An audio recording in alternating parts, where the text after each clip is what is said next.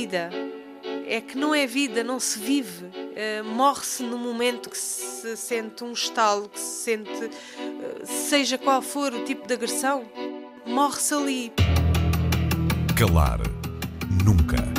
Um programa de Ana Aranha. Nunca calar. O silêncio é a melhor arma para o agressor.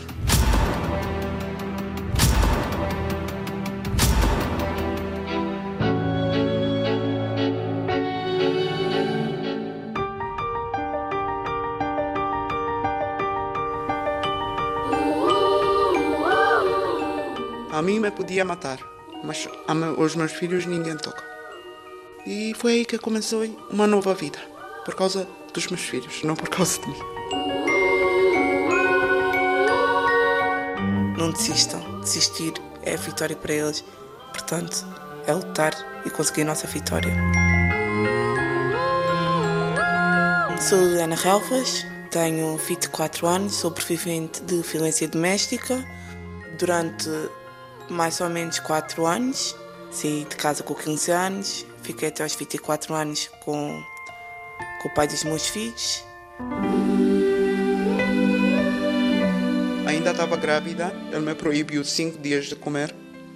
É que comia mesmo à minha frente, mas a mim me proibia mesmo de comer.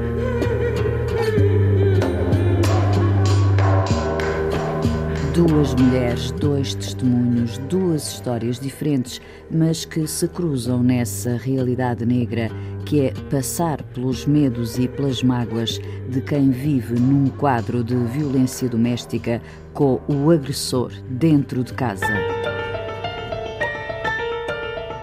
Apesar das marcas que ficaram, Adriana nome fictício e aqui com a voz distorcida, e Liliana Relvas são duas vencedoras. Depois de anos a sofrer graves maus-tratos físicos e psicológicos, sempre com os filhos por perto, ganharam forças e procuraram ajuda e apoio à Associação de Mulheres contra a Violência. O relato que nos deixam é uma forma veemente de dizer, uma e outra vez, que calar Nunca. Liliana era uma adolescente quando iniciou a relação com o seu ex-companheiro. Quando é que sentiu que alguma coisa na sua relação era completamente desadequada? Nós pensamos sempre que a agressão é que significa a violência, mas não. A violência estava antes. O primeiro grito para uma mulher é, é violência já. No meu caso, eu acho que foi mais a agressão que me fez recuar e sair, mas eu acho que já viu a violência. Eu é que não via, dava o desconto, como é normal a todas as mulheres. Não via ou não considerava que fosse violência? Eu acho que é um não ver e não considerar, não querer ser vítima de violência doméstica. Eu acho que ainda há muitas jovens e muitas mulheres mais adultas que dizem não, eu só dei-me um grito, ou não, eu dei-me um estalo, estava nervoso. Arranjamos desculpas porque não tem desculpa. Um grito, um, um tom mais alto, já é violência. E a partir disso nós admitimos que, que nos gritem, as coisas vão agravando, vão passando outros patamares. Hoje há um grito, amanhã é uma chapada, e depois é já nos estudos negras, e depois é violência psicológica, as coisas vão agravando. Eu acho que o primeiro grito nós devemos pôr um ponto final. Dizia que a atitude mais comum é negar para si própria que é vítima de violência doméstica e se calhar até haverá a tendência de, de, se pensar a violência doméstica é o que acontece aos outros, é o que lemos no jornal, é o que vemos na televisão. Isto aqui é uma coisa sem importância, é isso? Sim, sim, eu acho que, que, que a maior parte das mulheres só começam a abrir os olhos quando aparecem com o negro ou quando desbate a sério, mesmo sem deixar marcas, mas desbate. Eu acho que só a maior parte das mulheres é que percebem que realmente também estão a, a viver um estado de violência. Eu acho que enquanto tem gritos, enquanto se cai uma chapada ou enquanto é violência psicológica, a mulher arranja sempre desculpa porque não tem desculpa, que é violência. E depois o pedir, eles pedirem desculpa, que não faltam a fazer, eu acho que toda a mulher tem, ah não, isto não é violência. Isso acontecia consigo, ou seja, um comportamento mais ou menos típico de episódios violentos e depois a chamada lua de mel, não é? De, eu gosto muito de ti, eu amo-te muito, não volta a acontecer, eventualmente umas prendas. Isso acontecia consigo, isto é mais ou menos clássico, não é? É, é o clássico. Realmente é o clássico, é o. Ah, pronto, eu já não faço isso, uh, eu amo-te depois, passando nem dois, três dias, voltam a fazer outra vez. Depois voltam outra vez a pedir desculpa. É o clássico do homem, porque um agressor, ele, ele sabe bem onde atacar e como mexer com, com, com a vítima. Ele sabe o, que pode e não pode fazer. Eles são bem, são inteligentes em relação à pessoa que está ao seu lado. E nós nunca percebemos isso. Mas pode demorar anos até se revelar no meu caso, foi depois dos meus filhos terem nascido que ele começou a ser um agressor. Um agressor de agressão física, porque a agressão psicológica e verbal já estava lá, mas a agressão física começou depois dos meus filhos nascerem. Que tipo de situações, Liliana? Um, eu ter que pegar nos meus filhos sair porque ele estava-me a chamar todo tipo de nomes e, e todo tipo de ameaças que ele me fazia eu ter pegar nos meus filhos e sair de casa durante umas horas e depois voltar outra vez. Que era a única forma que eu tinha para não ter uma agressão. Era essa a única forma que eu tinha. E quando eu virasse as costas, ainda piorava mais a situação. Não me deixava sair para não, não discutir, mas também não queria discutir comigo, mas também não me deixava sair para aliviar o ânimo. Não. Tinha que estar lá, ouvir o que eu tinha para dizer e ficar calada. Eu tentava dar-lhe uma volta para ver se as coisas acalmavam, mas havia situações que, que era impossível. Era impossível. Uma pessoa não conseguia. Qual foi durante esse tempo todo o sentimento predominante que a Liliana tinha quando estava sozinha consigo? Um, primeiro foi os meus filhos. Eu sabia se fizesse alguma coisa que eram eles que iam sofrer, uh, mas sempre tentei me manter calma, não fazer nada que me prejudicasse, mas ainda hoje é o mesmo sentimento. Se eu fui atrás de mim, ou eu ou ele, porque eu sei que, que se eu não me defender, mesmo não estando junto, que pode vir a acontecer ou vir atrás de mim. E, e eu não vou deixar os meus filhos, não, não vou perder os meus filhos por causa dele. Portanto, ou vai ser eu ou vai ser ele. O que é que isso quer dizer, Liliana? Quer dizer, se, se for o, o seu vier atrás de mim, eu vou ter que me saber defender. Seja qual forma for, mas vou ter que me defender. Mas neste momento há esse risco? Ele sabe onde é que está a Liliana? Não, não há este risco. Neste momento uh, estamos tranquilos. Não há este risco, felizmente. Ele tem noção onde é que eu estou, mas não tem coragem de vir atrás porque já tinha sido avisado. Uh, ele tem a noção que, que, chegou a um limite que não pode testar, porque ele sabe que eu vou ser capaz de fazer para proteger os meus filhos. Eu faço tudo. Portanto, eu acho que, que ele está mais com medo de vir atrás e à espera, se calhar, não sei, à espera de uma oportunidade. Mas neste momento ele recuou, porque tem os tribunais, tem isso tudo atrás, tem polícia houve o processo de queixa-crime, que temos duas crianças e que um tinha que ficar decidido.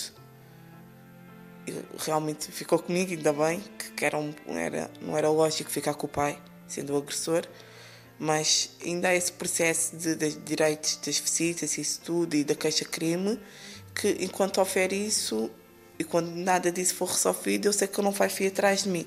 Portanto. O que é que era mais difícil para si de suportar? que é que era mais difícil para mim de suportar? As ameaças. As ameaças psicológicas eram mais difíceis em relação aos meus filhos. Que tipo de ameaças? Um, eu cheguei a trabalhar, trabalhei uma manhã. Na altura, como era o primeiro trabalho, estávamos à espera de eu receber para poder pôr os meus filhos na creche.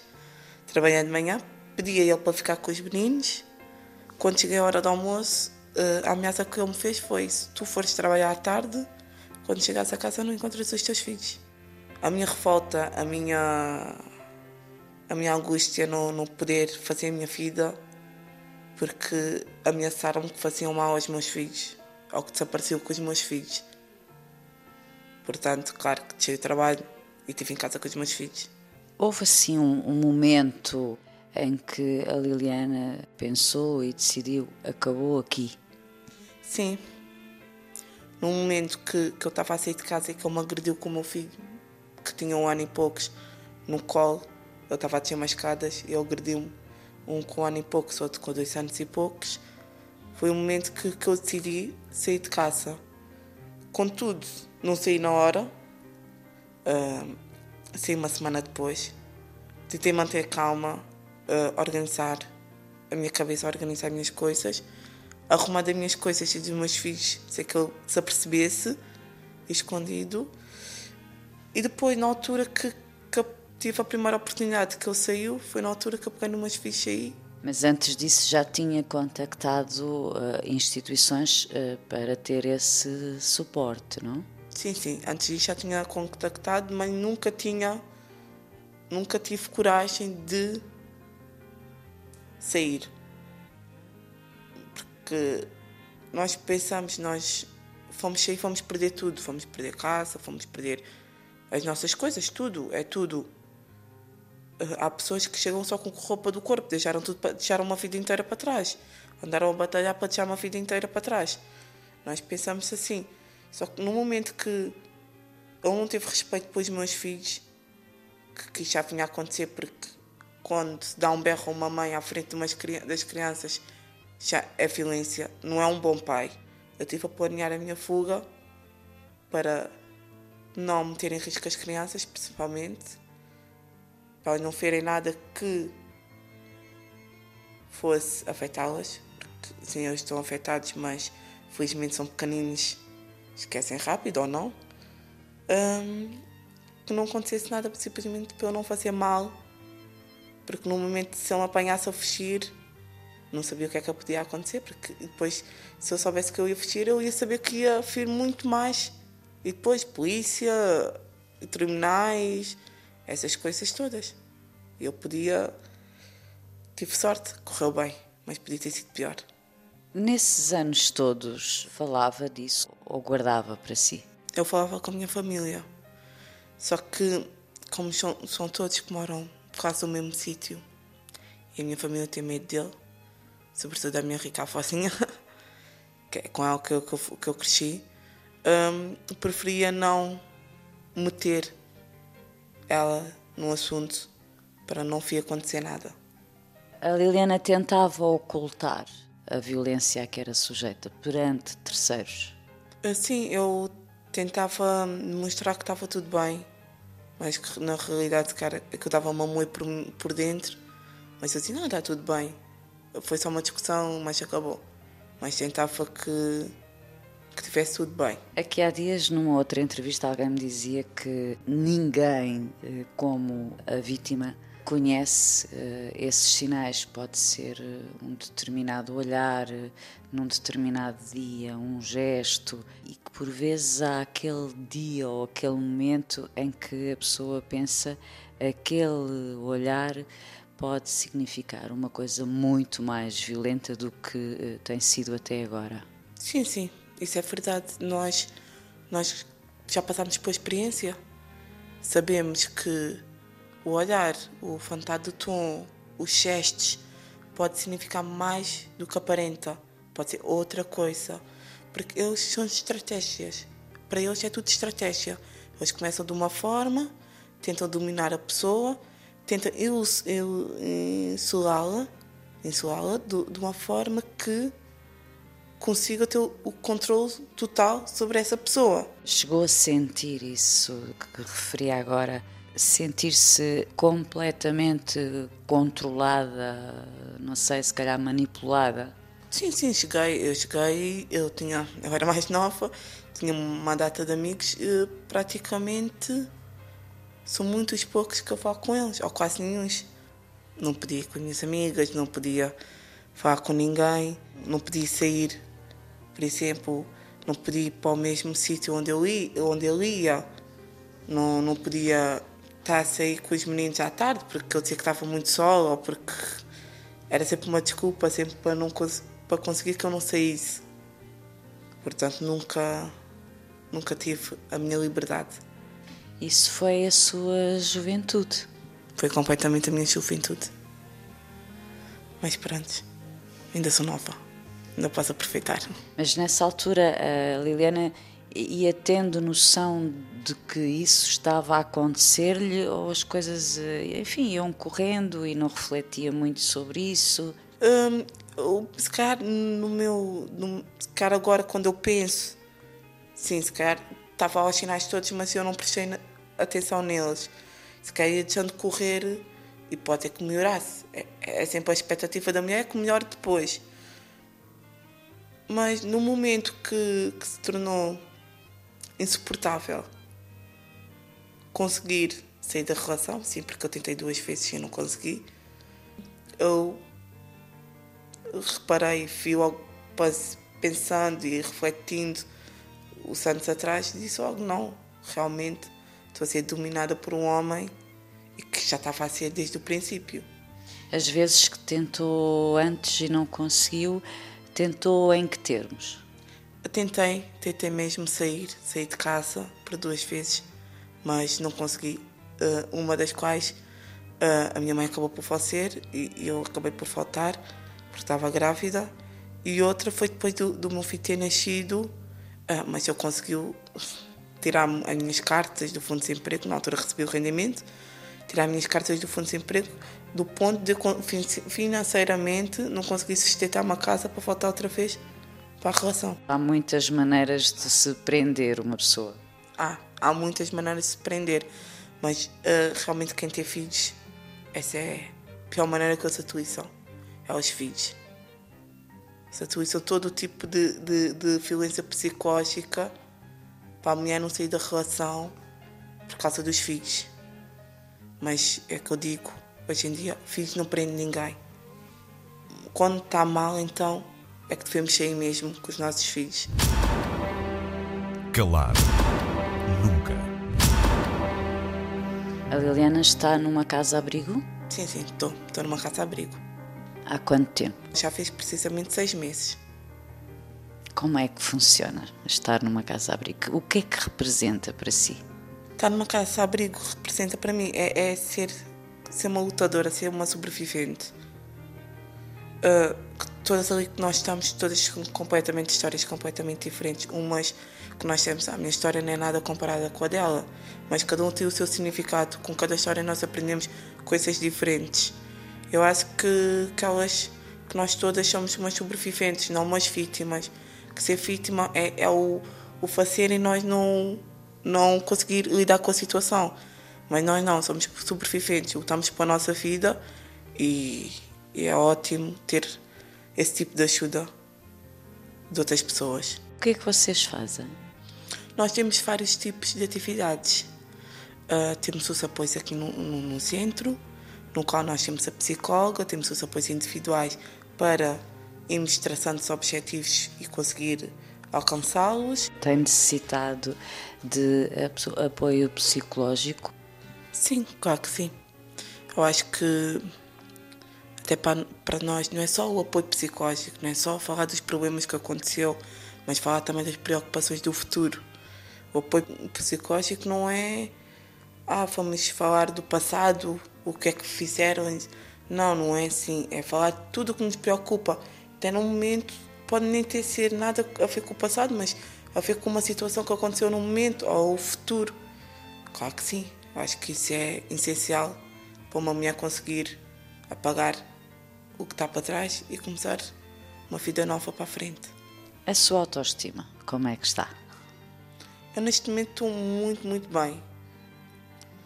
Uh, não tenho vergonha de mim, sou o que sou, estou, estou mais livre. Posso respirar, finalmente. Posso respirar sem ter restrições. Estou muito bem. Estou ótima. E o que é que vê para a frente na sua vida? Ainda é muito jovem, tem dois bebés. O que eu faço? Um trabalho, uma casa, uh, refazer a minha vida, que eu não digo que não vou refazer a minha vida, penso refazer a minha vida, mas que vou estar mais atento aos, aos sinais dos homens. Que, que eu acho que nós todas, possivelmente, podemos seguir, ser outra vez vítimas de violência doméstica. Eu acho que temos de estar atentas aos sinais que eles transmitem, porque, sobretudo, nós temos que saber lidar com os sinais, não ignorá-los, porque não é nada. Não, pode, agora não é nada, mas amanhã é outra coisa. Liliana, se eu lhe pedir para me dizer que mulher é hoje a Liliana em comparação com o que era há uns tempos atrás, como é que traduz essa mudança? Um, sou uma mulher independente, sobretudo independente. Eu acho que, que é o essencial de todas as mulheres é a sua autoestima, ser independente. O amor não é bater, não é gritar, não é violência psicológica. O amor é respeitar, falar, estar lá para nos apoiar quando nós precisamos. Portanto, eu acho que a independência é a minha palavra de eleição este ano. E o que é que quer dizer às pessoas que ainda não conseguiram dar esse passo de dizer deixo tudo para trás, vou começar do zero? Eu acho que temos que pensar em nós, na nossa vida e que não tenham medo. Uma, uma instituição, uma associação, o que quiserem chamar, não é um bicho de sete cabeças. O bicho de sete cabeças já está dentro da vossa casa, no qual vocês têm que se afastar. Não tenham medo. Peçam ajuda. Não, não deixem prolongar anos e anos. E ao fim e ao cabo, às vezes acontecem desgraças que, que, que acabam com, com, a vida completamente. Não, em relação aos, aos meninos, aos filhos, que eu acho que é maior, o que preocupa mais as mulheres nisso é o não sair. Vocês irão de começar uma nova vida, uma vida mais feliz. Vocês estão-se a proteger a vocês e aos vossos filhos. Por isso, lutem, saem dessa situação que não vale a pena, que não vai mudar. As promessas são as mesmas e nunca mudam, nunca são cumpridas. E, e aos vizinhos de, das senhoras, de toda a gente, que ouvem, que vêm, não fiquem calados, não tenham medo de falar. Porque é só uma pessoa contra milhares. Não vale a pena terem, termos medo de dar um testemunho daquilo que nós vimos que realmente acontece, que assim podemos fazer justiça. E essa pessoa pode levar o castigo que merece. E podemos safar duas, três, quatro, cinco pessoas de uma família e, e castigando uma só pelo, pelo o crime que cometeu. Calar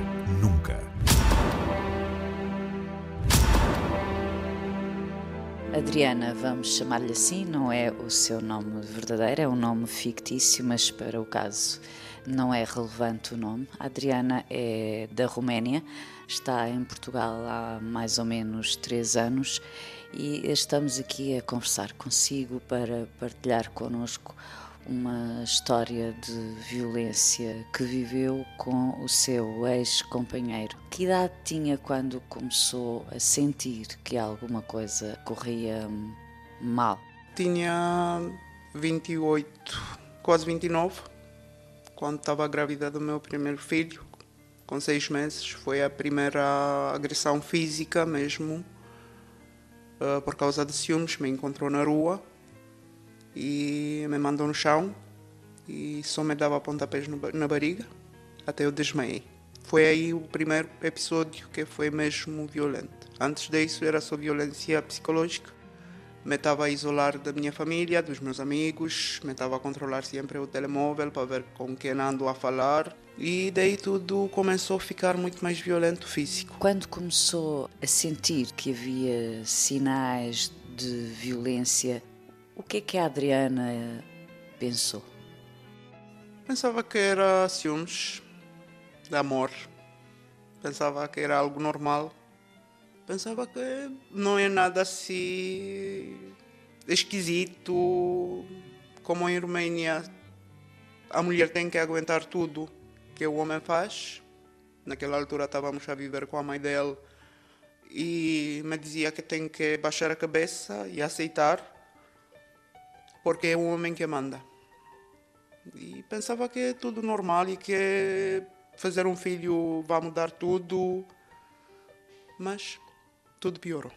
Pintava o cabelo e me proibiu de fazer isso, de maquilhar-me, de usar eh, calças justas ou saias, ou me proibiu de cuidar de mim.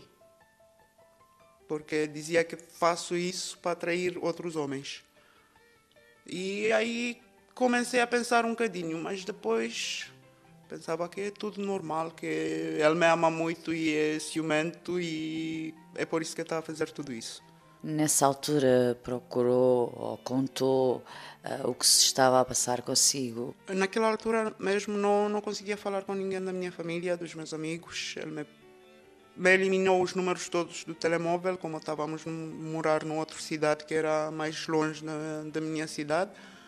Não conseguia falar com ninguém, só quando houve aquele, uh, aquele episódio que ele me, me bateu mesmo mal, teve que fugir da casa dele para fazer um controle para ver se a criança estava bem ou não. Mas foi mesmo fugir e depois acabei por voltar por ele por causa da criança, para a criança ter um pai. É aquela mentalidade que se uma mulher está grávida e sai do pé do marido, é puta. E ele estava sempre a amenizar que se vai matar, se eu não volto, que ele se vai matar. Se alguém não, algo não saía como ele queria, se vai matar mas era só, eram só palavras. Só que depois de muito tempo foi que eu dei conta que eram só palavras, só era outro tipo de violência psicológica. Por que é que depois veio para Portugal? Foi para procurar uma situação económica melhor, não teve nada a ver com a situação de violência que vivia? Digamos que isso foi outro plano dele, porque ele entretanto ficou desempregado disse que tinha amigos aqui e foi tudo uma mentira. Chegamos com uma criança de seis meses a viver na rua. Uma noite passamos em uma casa abandonada. Aí conhecemos umas pessoas que nos ajudaram muito por causa da criança, portugueses e, e rumenos. Depois, entretanto, eu arranjei emprego. Ele ficou em casa para cuidar da criança, mas uh, agravou-se a violência psicológica. Em que termos? Como eu ia trabalhar, quase que não via o meu filho, era ela a cuidar dele. Naqueles acessos de fúria, me proibia de ver o, meu filho, de tocar no meu filho, de, de cuidar do meu filho. Era, era esse o ponto que ele me sabia que me fazia mal. Porque eu, foi um filho que eu desejava muito e fazia tudo por ele. E era isso a forma dele de fazer-me mal. Já não me fazia mal físico, ou se fazia era muito raro e não era uma forma muito muito violenta no sentido de deixar marcas. Ele nunca deixou marcas. Isso teve a ver e com a profissão dele, porque ele em Romênia fazia parte das aquelas tropas de intervenção e assim que sabia as maneiras de não deixar marcas porque tudo acontecia dentro da casa, sem testemunhas, na rua ou aqui fizemos amigos. Ele era um marido exemplar que fazia tudo e amava muito a mulher e mas dentro da casa era outra pessoa. Eram duas pessoas. Dentro da casa era o agressor, fora da casa era o marido perfeito. perfeito. Para toda a gente, mesmo que eu falasse, ninguém me acreditava. Só que toda a gente começou a, a suspeitar algo. Né? Viam cada vez mais magra, mais sem vontade de viver. Que tipo de violência física é que ele exercia sobre si quando exercia? Eram mais pontapés, palmadas, apertar meu pescoço, ou puxar meu cabelo, ou mandar-me contra as paredes. Mais na gravidez. Não sei se a intenção dele era fazer mal a mim ou fazer mal uh, às crianças. Isso é que eu nunca percebi. Em que momento é que a Adriana conseguiu pensar para si que não podia continuar a viver dessa forma? Não foi mais por mim. Eu até já estava habituado com aquela vida, mas foi, foi quando ele pegou no meu filho mais velho, como as ameaças dele que se vai matar já não resultavam, uh, começou a ameaçar que se vai matar ele, mas vai matar também o meu filho. E foi aí que eu, ele um dia, depois de eu ter o segundo filho, ele pegou no filho mais velho e se foi embora. Não soube nada dele um dia inteiro. E quando já eu já estava desesperado, os vizinhos, os meus amigos todos tentaram lá encontrar a criança, não a. A polícia já foi avisada Estava na procura dele, ele voltou a casa só à noite e quando deu com dois carros de polícia, não sei se se assustou, não sei se fez aquele clique que declanchava a violência, mas pegou no meu filho e foi para a linha do comboio dizer que se vai matar e que vai matar o filho porque o filho é dele e pode fazer o que ele quer. E foi aí eu abri os olhos e disse que não pode ser. Tinha um outro bebê recém-nascido, com dias, isso não podia acontecer, não com os meus filhos. A mim me podia matar, mas os meus filhos ninguém toca. E foi aí que decidi sair da casa. Foi aí que soube que há ajudas, que posso ser ajudada. E foi aí que começou uma nova vida, por causa dos meus filhos, não por causa de mim. Por que é que insiste eh, em dizer que não foi por causa de si? porque sei que não foi. A minha vida já não valia nada. Era o que sentia? Sim, sim. Foi isso que ele me fez sentir. Que eu não valho nada, que eu não presto para nada. Assim que a minha vida já não, já não vai, fazia sentido.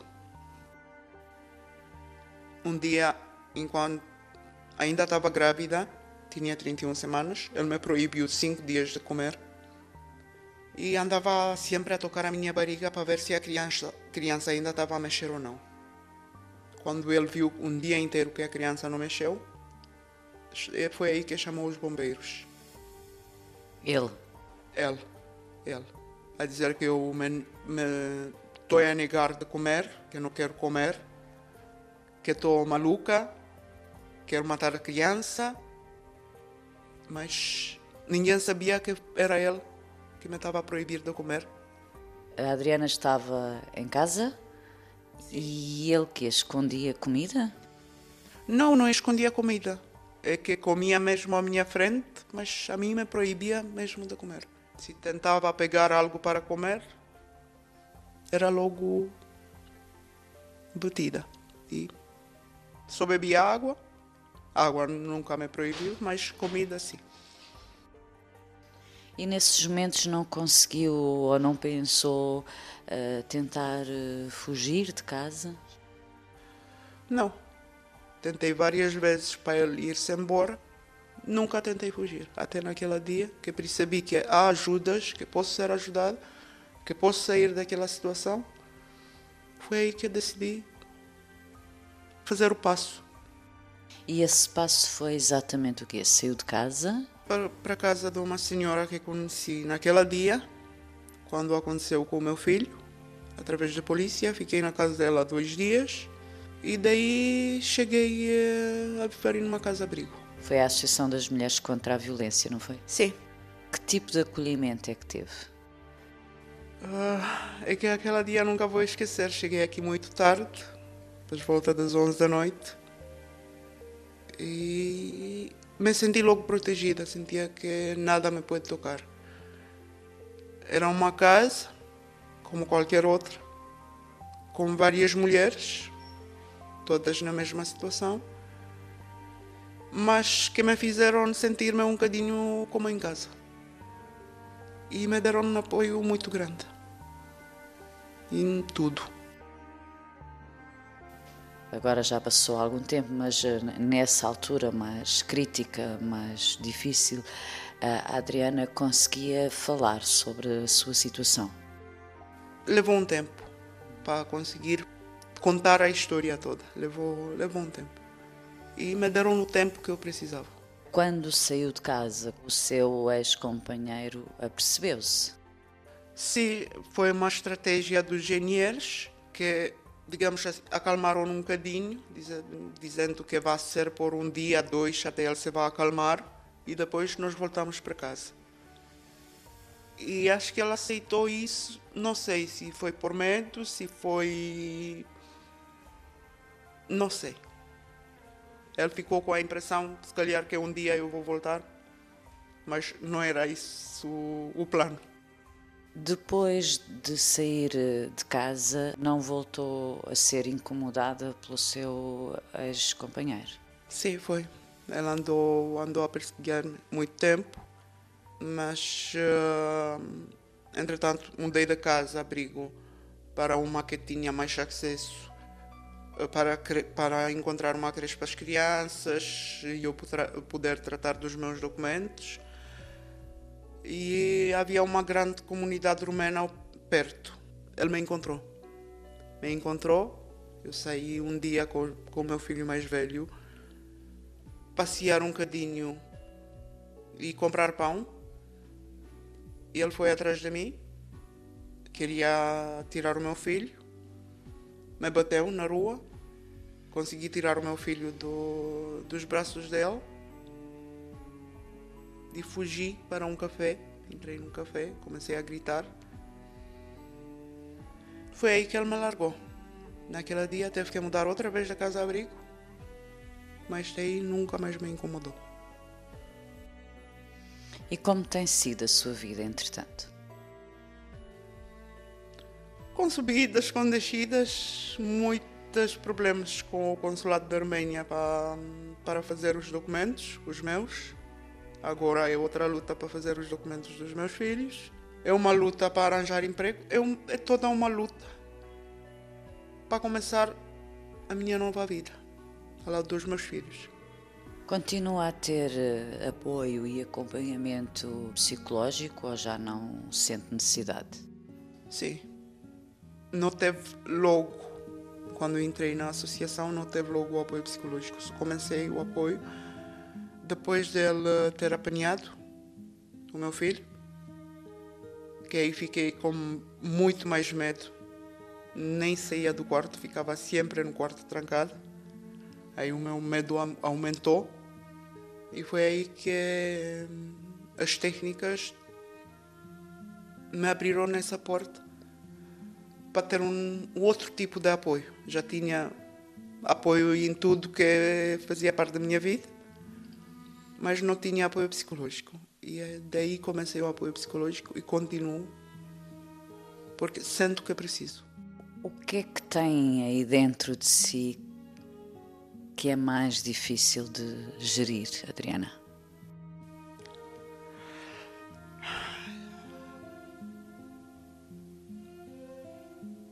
É o fato que o meu segundo filho se nasceu de, de uma violação. É isso que é muito, muito difícil. O primeiro eu quis muito. O segundo já estávamos. A nossa relação não funcionava, não, não estava nada bem. E ter um filho que eu não queria e feito de uma violação é algo que não sei se me vai afetar a mim como mãe no futuro. Por agora, acho que não, não, nunca vou conseguir ver a minha vida assim nos meus dois filhos.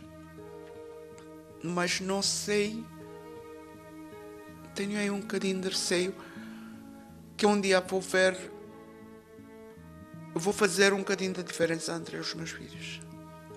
É isso o meu medo. Eu acho, espero bem que não.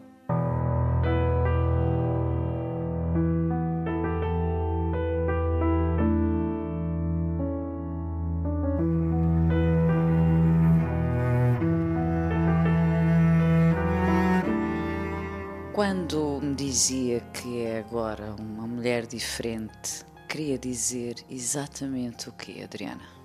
Estou a pensar de outra maneira. Agora, se ela aparecia, era capaz de defender-me, que antes não era capaz disso. Estou no caminho de reconquistar a minha feminidade, poder arranjar-me e fazer tudo isso, porque eu faço tudo isso para mim, para sentir-me bem e não para atrair homens, como ela estava a dizer. Isso ainda tenho aí dificuldades. Tudo isso são marcas pesadas que ficam, não é? Ficam. Essas acho que eu vou ter-las a vida toda. Está a construir um caminho para gostar mais de si. É isso, é nisso que está a ser ajudada também. Sim, sim. Sim, porque a, a minha autoestima estava muito embaixo, muito embaixo. Ou quase que não tinha. E agora já está já está melhor. Não é no ponto que devia ser, mas já está melhor. Tal como dizia há pouco, tudo tem o seu tempo. Sim, sim. Para algumas é mais rápido, para algumas é demora mais tempo, mas chegamos lá.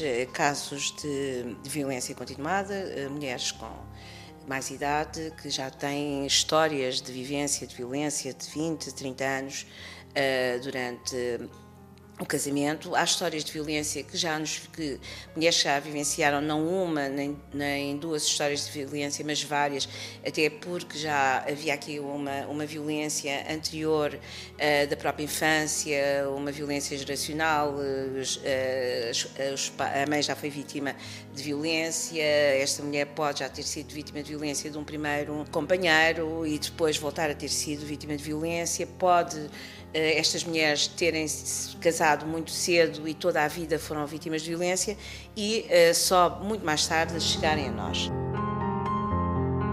Maria Alberta Silva, coordenadora do Centro de Atendimento da AMCV, Associação de Mulheres contra a Violência. O que nós verificamos agora, uh, nestes últimos anos, é que cada vez nos chegam situações de eh, de mulheres que têm situações de violência muito mais uh, curtas. Começam a autossinalizar-se mais cedo. Mais cedo, cada vez mais cedo. Há mais informação, uh, há mais serviços, uh, os casos são, são muito relatados na comunicação social, os números que as pessoas vão vendo uh, sobre femicídio, sobre mulheres que são mortas nas suas relações de intimidade são de facto assustadores e isso faz com que as mulheres mais cedo procurem serviços uh, de apoio e queiram de facto sair dessa situação. No entanto, isto, todas as, as situações são únicas, Uh, temos que olhar para cada situação uh, de uma forma única, porque uma mulher que vivenciou 20 anos de violência, uh, aquela violência é uma violência terrível, continuada, de, de longo prazo, mas uma mulher que possa ter vivenciado uma ou duas situações de violência em curto espaço de tempo, não significa que esse impacto nessa mulher que tem uma violência há menos tempo não seja tão grande ou pior do que aquela que foi vivenciada pela outra. Uh, por isso, todas as situações de violência, sejam elas quais foram, é sempre terrível e é, tem que ser sempre analisada em todo o seu contexto. Da vossa experiência a trabalhar com estas pessoas, vítimas e sobreviventes, o que é que lhes pesa mais? O que é que é mais difícil de suportar? O grande peso, para além do peso do, do trauma, do, da situação da violência e do impacto que isso tem na vida delas e na vida das crianças, um, ser enorme e isso não é, é mensurável porque eh, cada pessoa tem a sua forma de, de, saber lidar com essa situação. A questão que percebemos que é mais difícil é as pessoas deixarem toda uma vida para trás, todo um património para trás, um património que não é um património em termos pecuniários, em termos materiais, não é a casa, não é o carro, uh, o frigorífico, etc. Mas é toda uma vida construída não é? É deixar o, o, os seus amigos, deixar o, o seu sítio onde viveu sempre, uh, deixar a sua casa e ter que ser, porque é o que acontece, uh, serem as mulheres que normalmente saem de casa. Porque raramente os agressores saem de casa a não ser que mais tarde haja aqui assim alguma penalização, que haja de facto um processo a decorrer e que as mulheres possam ter a oportunidade de ter a casa como morada de família, na maioria dos casos, eh, muitas das mulheres têm que sair de casa, porque aquilo é o, é o local de risco, é a zona de risco, onde mesmo que eh, muitas vezes o agressor uh, saia também para um outro local, sabe onde vai encontrar a mulher, as crianças e etc. E por questões de segurança uh, tem que deixar. Ou seja, é toda uma vida que fica para trás. Além dos sonhos, não é? E são as ligações, são as ligações afetivas, porque de facto é impensável para quem vai partir eh, para um relacionamento, para uma vida a dois, para um, um projeto comum eh, que aquela pessoa que se escolhe e que é a pessoa de confiança é precisamente a pessoa que vai eh, maltratar, que vai eh, criar situações de tão grande violência e de abuso sobre a própria pessoa que confiou. Não é vida é que não é vida, não se vive. Uh, Morre-se no momento que se sente um estalo, que se sente, uh, seja qual for o tipo de agressão, morre-se ali.